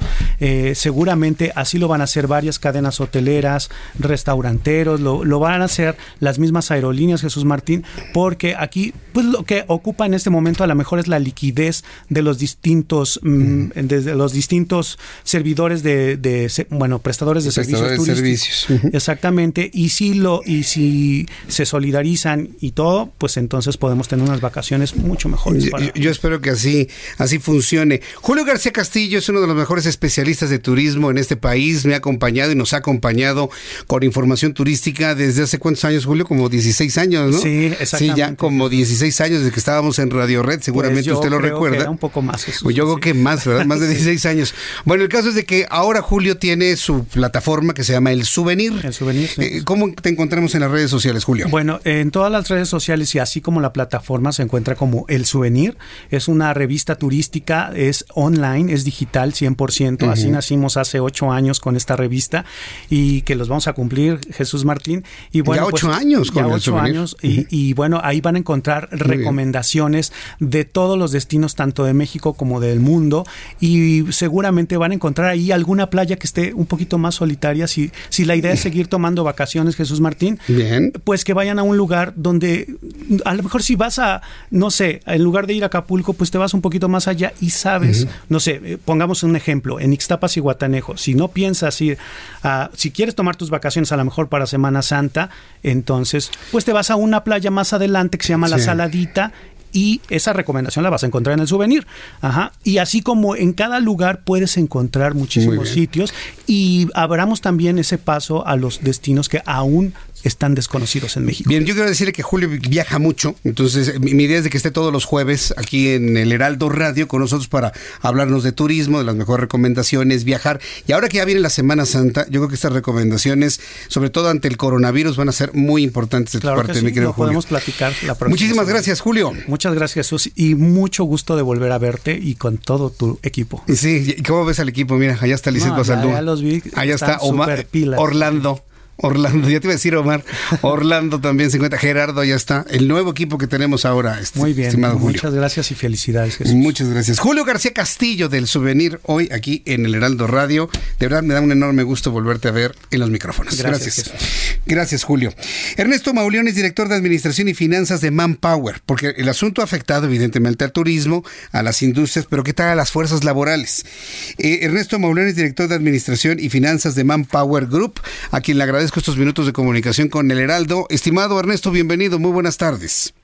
Gracias, buenas noches, Jesús Martín. Un gusto estar contigo y con tu audiencia. Gracias, muy buenas tardes, buenas noches. Hay una serie de políticas de prevención frente a contingencias que deben implementar las empresas para proteger la fuerza de trabajo. ¿Cuáles son las principales recomendaciones para las empresas, para las fuerzas laborales, ahora que tenemos el coronavirus, pues en México y evidentemente en el mundo? Bueno, mira, esto ha venido evolucionando eh, en últimas fechas y lo que se recomienda originalmente a todas las organizaciones es elaborar eh, con toda la formalidad y seriedad un plan de continuidad de negocios en caso de contingencias, las cuales pueden ser desde sismos, incendio, hasta casos como el que estamos eh, viviendo actualmente en términos de pandemia.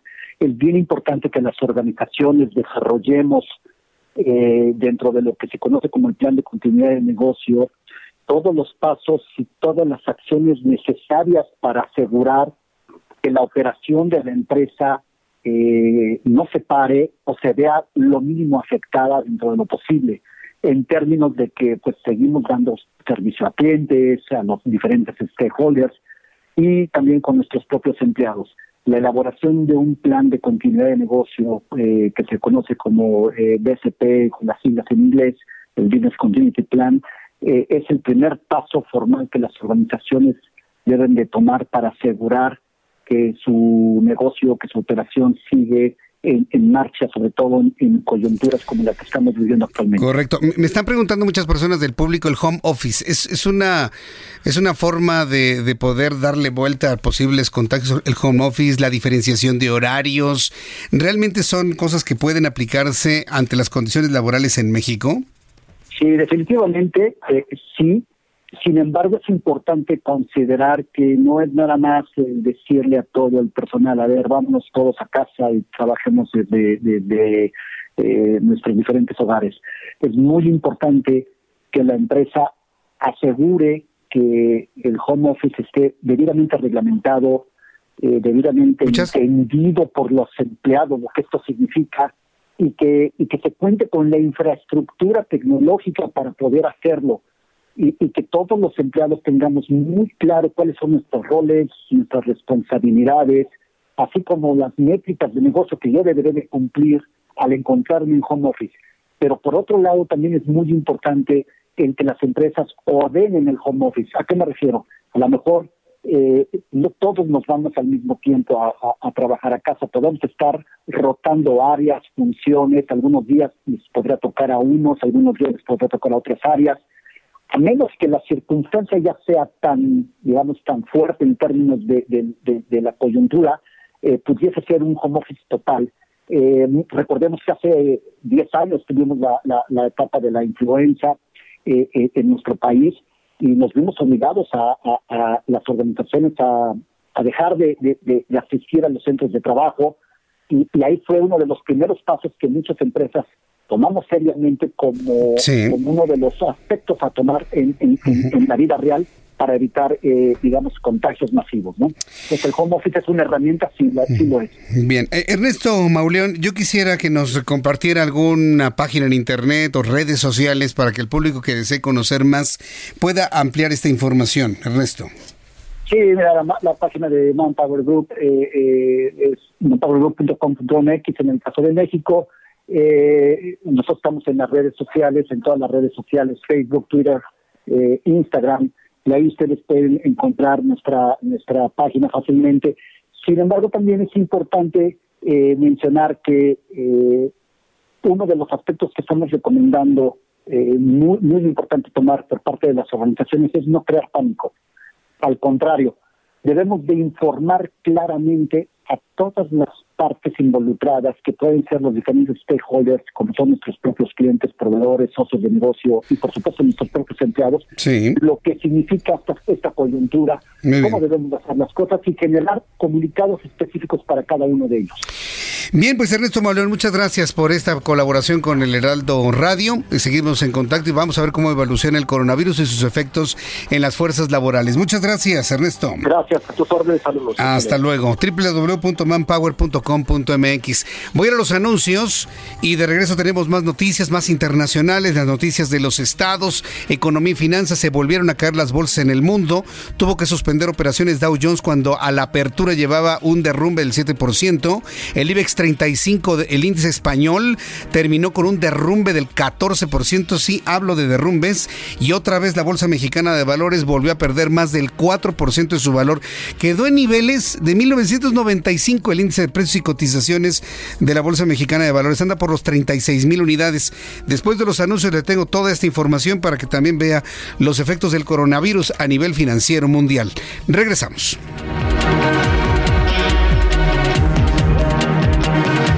Escuchas a Jesús Martín Mendoza con las noticias de la tarde por Heraldo Radio, una estación de Heraldo Media Group.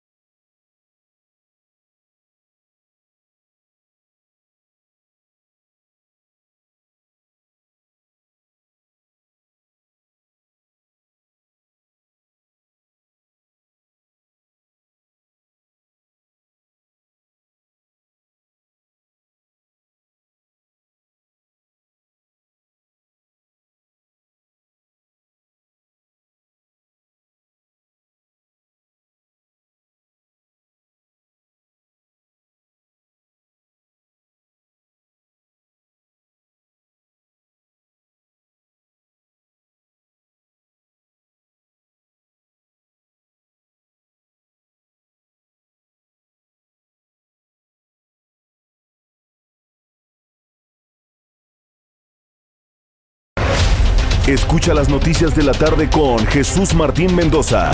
Regresamos.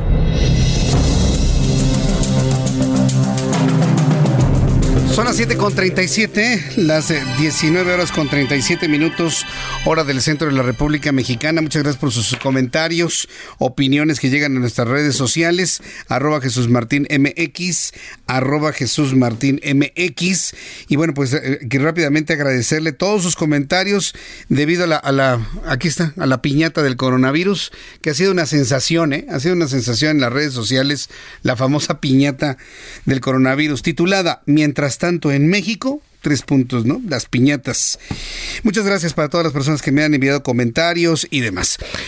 Vamos a abordar otros asuntos que me parece que son muy importantes y acuérdense que hoy es jueves.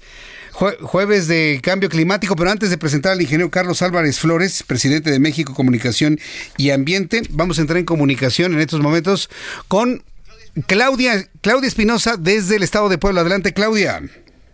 Así es, te saludo con gusto a ti y a todos los amigos del Heraldo Media Pues este día el secretario de Salud, Jorge Humberto Uribe Telles, confirmó ya el segundo caso de persona portadora del virus COVID-19. Hay que mencionar que en este caso la persona sí está enferma. Se trata de un programa de 31 años que arribó aquí a la ciudad de Puebla el pasado 11 eh, de marzo y que, bueno, él llegó después de realizar un viaje por Dinamarca, Francia y España. Cuando llegó se sintió mal y acudió directamente al hospital de Liz a consulta externa y a partir de ese momento se le aplicó la prueba y salió positivo. Hay que decir que en este caso hay por lo menos seis personas cercanas, las cuales ya se encuentran en el aislamiento de 14 días. Ninguno ha desarrollado hasta este instante la enfermedad. Y bueno, también comentarte que este día la armadora Volkswagen comenzó con un programa de contingencia y a todos los trabajadores, a los 12 mil que tienen, en los distribuidos en los tres turnos, les están tomando la temperatura cada vez que ingresan a la planta para evitar que pudieran ser pues, portadores de estos síntomas del COVID. Además, han eliminado los vuelos hacia el extranjero de su personal y aquellas personas que se encontraban fuera no regresarán a las instalaciones de la planta, estarán en aislamiento por 14 días y estarán trabajando desde sus hogares para evitar cualquier tipo de contingencia. Las autoridades estatales señalan que se mantiene la fase 1 de estos protocolos de emergencia y en cuanto a los integrantes de este ballet folclórico, pues 12 personas ya arribaron, no tienen ningún síntoma y 21 más no pudieron viajar a México y viajaron por camión a Francia debido a las restricciones de las líneas aéreas, pero estarían regresando a nuestro país en cualquier momento bajo vigilancia estricta de las autoridades poblanas. Es la información hasta el momento. Correcto. Bueno, pues entonces ya con esto, con este descubrimiento nos mantenemos en 15 casos como informó la autoridad o ya son, podríamos hablar de 16 entonces, Claudia. Así es, hay que recordar que el, proveedor de Volkswagen es un portador del virus asintomático hasta este día, pero este último que confirmaron sí desarrolló la enfermedad y sí podría haber emitido un contagio, por eso hay una vigilancia estrecha entre las personas que estuvieron cerca de él. Correcto, gracias por la información, Claudia. Muy buenas noches. Hasta luego, muy buenas noches. Claudia Espinosa desde el estado de Puebla, segundo caso allá en la entidad poblana. Veinte minutos y serán las ocho. Carlos Álvarez Flores, presidente de México Comunicación y Ambiente, Cambio Climático y otras cosas más. Cinco minutos. Muy buenas noches, qué gusto. ¿eh? Bienvenido, ingeniero. Bueno, vamos a cambiarle un poco al coronavirus, por favor. A ver, ¿de qué vamos a hablar? Yo he criticado 30 años a los funcionarios de los gobiernos anteriores. Me consta 20 aquí. Así es. Entonces, la pregunta es, ¿por qué no habría de criticar a los nuevos funcionarios de este nuevo gobierno? ¿A poco? ¿Por qué? Son el cambio. Por eso, pero, o sea, mi postura es la misma.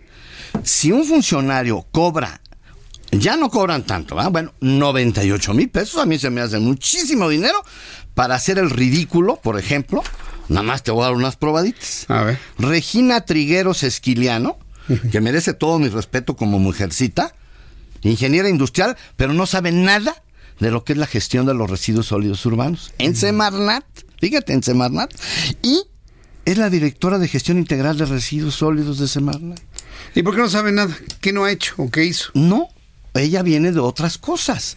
Estuvo que en proyectos y que eh, comunicación y que sistemas pero no sabe ni a lo que huele la basura.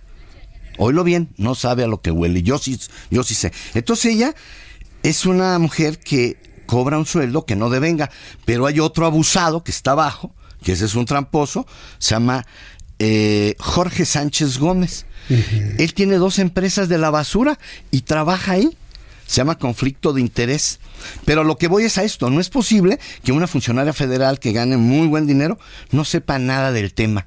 Entonces eso de 100, de 90% dice el presidente, ¿va? 90% de honradez y 10% de conocimiento. No, yo no estoy de acuerdo. No, pues no. La senadora María Merced González González la acabo de escuchar en un video y me da vergüenza lo que dijo. Esa está peor, esa es senadora. ¿Te acuerdas de los dos diputados de Hidalgo que querían prohibir la incineración de la basura? Bueno, ahora salió una senadora. Ya la investigué. Es licenciada, dice, en administración y contaduría. Eso de administración y contaduría solamente lo tienen esos unas universidades así más este más patitos, más chiquitas. Más chiquititas. Eso de administración y contaduría, no. Entonces la señora habla de lo que no sabe, pero sí dijo Greenpeace y sí dijo Gaia. O sea, ella obedece a ideologías. Como no sabe, ¿qué va a saber de lo que es un horno cementero? En su vida lo ha visto. Pero entonces, esa es senadora, fíjate, y cobra muy buen dinero, pero desinforma y está atacando a la industria del cemento ahora. Es una senadora, eso está peor que antes. Y luego viene la Ciudad de México. Estas nomás son muestras rápido, ¿eh? Me quedan dos minutos. La economista Lilian Guigué Pérez, economista de mi escuela del Poli, que no es precisamente lo mejor del Poli, somos los ingenieros lo mejor del Poli, no son los economistas. Bueno, Lilian Guigué Pérez no tiene ni idea es dice que tiene una maestría, dice, en la Universidad esa de la Ciudad de México. esa que no jala. La UAS. Esa UAS, ¿cómo se llama? No sabe nada de la basura. Y ahorita, junto con Marina Robles García, oceanóloga, me, me mandaron en el tweet, dice, una oceanóloga en el mar de la ignorancia. Ah, me gustó. Sí. Porque tampoco sabe nada de la basura. ¿Por qué están ahí? Pues doña Claudia Sheinbaum debería explicar por qué tiene este tipo de funcionarios que no tienen nada que ver con el tema que les ocupa. Entonces dice uno, ¿pero por qué? O sea, 90% de honestidad, no. Y 10% de... No. Y bueno, esto no tiene ni 3% de conocimiento, ni 10. Rocío Nale, con todo respeto, es bioquímica. Trabajó en el laboratorio de Pemex, pero es secretaria de energía, a mí se me hace un exceso. Octavio Romero Oropesa es agrónomo. El director de Pemex. Es el único director de una petrolera en el mundo que es agrónomo. Que no es petrolero. Que no es petrolero. Fíjate nada más. Agrónomo, qué grave. Y ya para cerrar, un jovencito de 32 años, mi hijo tiene los 32, pudiera tener mi niño, mi hijo, Ángel Carrizales López. ¿Sabes dónde lo pusieron? ¿Dónde? En la ASEA, la Agencia de Seguridad de Energía y Ambiente, que controla o debe controlar toda la actividad de los hidrocarburos. 15 mil gasolineras, toda la perforación, todas las rondas esas que están medias congeladas ahí que tiene detenidas el señor presidente. Y llega el jovencito este. Y yo tengo un amigo que trabaja ahí y le dije, oye, dile que quiero platicar con él. ¿Y sabes qué dijo? Y, yo tengo que, ¿qué tengo que de hablar con Álvarez? O sea, le temblaba la voz porque ya vio lo que yo digo aquí y en otros y en mi Twitter y entonces pues le temblaban así como las corvas. Pero es un niño, ese sí no sabe nada. Está muy joven. Sí, es un chiquillo que era de la ayudantía del señor presidente. Entonces yo digo, ¿cómo en un cargo tan importante manejar las transnacionales, las poderosísimas petroleras que están aquí tratando de hacer negocio con un Pemex quebrado? tremendamente quebrado. Eso nada más son ejemplos, entonces no los puedo dejar pasar, porque si yo fui crítico con todos, ¿por qué ahora no voy a decir lo que a mi juicio no debe hacer este gobierno de la 4T? El señor presidente es otra cosa. Ya sabemos que es un hombre especial, es un político natural, pero eso es otra cosa. Pero sus gabinetes, sus funcionarios, aquí está reprobada Claudia Sheinbaum con estas dos funcionarias. Los, operadores del tema de la basura no están funcionando en este ni, momento. ni a nivel federal ni en el DF. Está muy mal. Entonces estamos haciendo el ridículo. ¿Sabes por qué? Ya para terminar. Sí. Quiere Marina Robles, la oceanóloga, y Lilian Guille que se lleven 8.500 toneladas de basura, empresarios, y que, no, que el gobierno no les pague nada. y que la separen y que aprovechen. O sea, que, los empresarios se lleven la basura. Así es. Aquí están 8.500, hagan lo que quieran con ellas, pero no les vamos a pagar nada. Ninguna ciudad del mundo gestiona tratando, separando, aprovechando energéticamente, lo que sea, gratuitamente. Todas las tecnologías cuestan. ¿Y cómo por qué? Por ser empresarios. Sí, pero es que tú no puedes recuperar. Cuestan muchos millones. No, claro, claro. de pesos los equipos. ¿Pero por qué endosarle ese trabajo a, las empresas? Bueno, quiere ahorrarse. La señora cree que puede ahorrarse y están equivocadas. Están haciendo el ridículo. Ya van tres veces que modifican una licitación. ¿Cuánto tiempo nos queda para seguir metiendo basura en los rellenos del Estado de México? eso ya se está llenando. Eso se está llenando, ¿no? Ya, eso está llegando a un punto muy crítico y todavía no hay ninguna solución. Ya estamos a 15 meses del gobierno nuevo en el DF y no está resuelto el problema. Sí, no, no, no, hay una estrategia clara no de qué se va a hacer. No saben qué hacer. ¿Pero por qué? Porque digo, son dos damas, con todo respeto para ellas, pero no tienen ni idea de lo que se debe hacer. Ese es mi comentario el día de hoy. Bien, esperemos que este, estos comentarios pues muevan algunas cosas por ahí pues para que de esta manera pues empiece a funcionar una estrategia clara en torno pero a los no les gusta que los critique. Sí. Luego me sigue hablando de las, de las bolsas ahora que hablamos de la pues basura, porque todo se está mezclando ahora vamos otra vez. Vamos a regresar otra vez porque fracasamos, ya echamos a la borda todo el pequeño avance que había en la separación de los residuos sólidos urbanos en la Ciudad de México. Ingeniero, muchas gracias. Muy buenas noches. El ingeniero Carlos Álvarez Flores, presidente de México Comunicación y Ambiente. Bien, pues vamos a continuar con la información aquí en el Heraldo Radio. En unos instantes voy a tener una actualización de todas aquellas entidades que han suspendido, que, que han pospuesto, que han cancelado a propósito del coronavirus. Pero fíjense que tengo ya varios días, le puedo decir que inclusive semanas, ahí posponiendo una entrevista que la verdad sí le quiero presentar. Eh, tengo la línea telefónica Edgardo Arredondo, él es escritor y médico, ya ha escrito un eh, libro que se llama De médico a sicario que es una historia basada en hechos reales que vivieron algunos colegas de él en el norte del país. Eh, me dicen estos datos que el éxito de esa novela fue tal que en 2017 se imprimió la segunda edición, esta vez por la editorial Felu, quienes además lo llevaron a la versión electrónica con lo que se convirtió ya en un bestseller. Edgardo Arredondo, me da mucho gusto saludarlo, bienvenido. ¿Qué tal? ¿Qué tal? Buenas noches. Al contrario, Jesús, para mí es un, un honor estar contigo. Entonces, lo que se cuenta en esta historia de médico a sicario es una historia o son historias reales. Sí, totalmente. Ah, después de la, bueno, de esta eh, mal llamada guerra del narco, este, que cimbró mucho al norte del país, eh, son los relatos de seis compañeros, cosas que ocurrieron.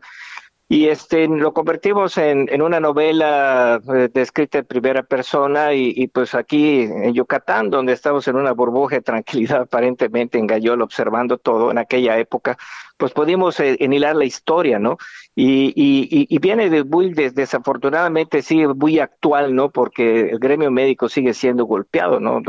Todavía recientemente tenemos esta rebelión de las batas blancas, ¿no? Que, se da mucho por este tema de, de los pasantes de medicina que son secuestrados para, para atender sicarios, ¿no?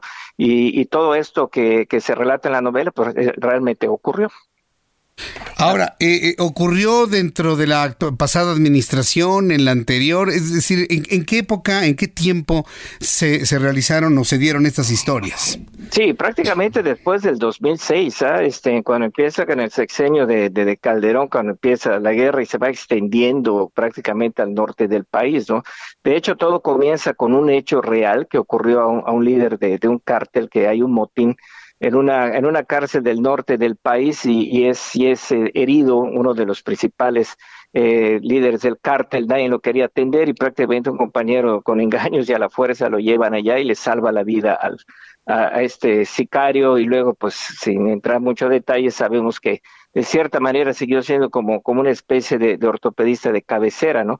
este, porque quieras o no te adopta, ¿no? Y, este, y todos los hechos que se fueron dando a distintos, en distintas ciudades, todas del norte del país, aunque sí, eh, un hecho que, que ocurrió en, en, Villahermosa, ¿no? Este, en donde pues la influencia de, de, de, de los Zetas también fue, fue, fue muy fuerte, ¿no? Este, cuando eh, sabemos que se desprende como brazo armado del cártel del Golfo y comienza a haber un, un aumento en secuestros y extorsiones en esa parte del país.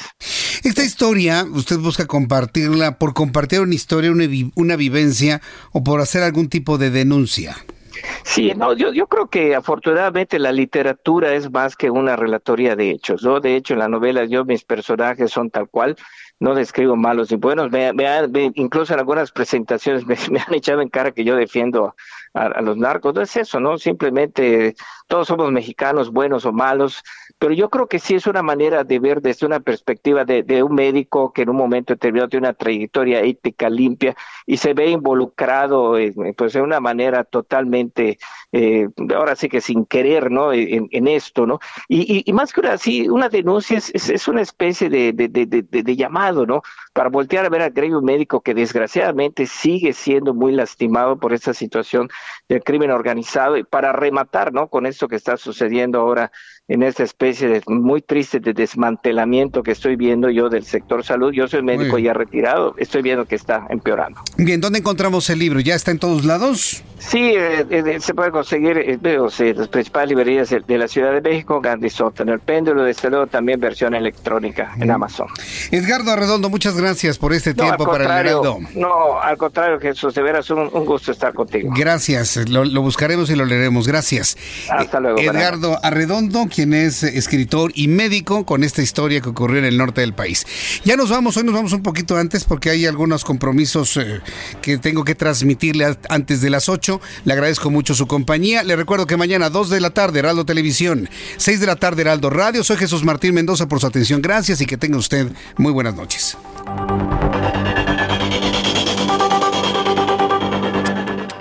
Esto fue las noticias de la tarde con Jesús Martín Mendoza.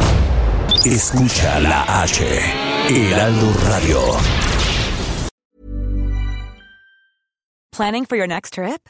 Elevate your travel style with Quince. Quince has all the jet setting essentials you'll want for your next getaway, like European linen, premium luggage options, buttery soft Italian leather bags, and so much more. And is all priced at 50 to 80% less than similar brands. Plus, Quince only works with factories that use safe and ethical manufacturing practices.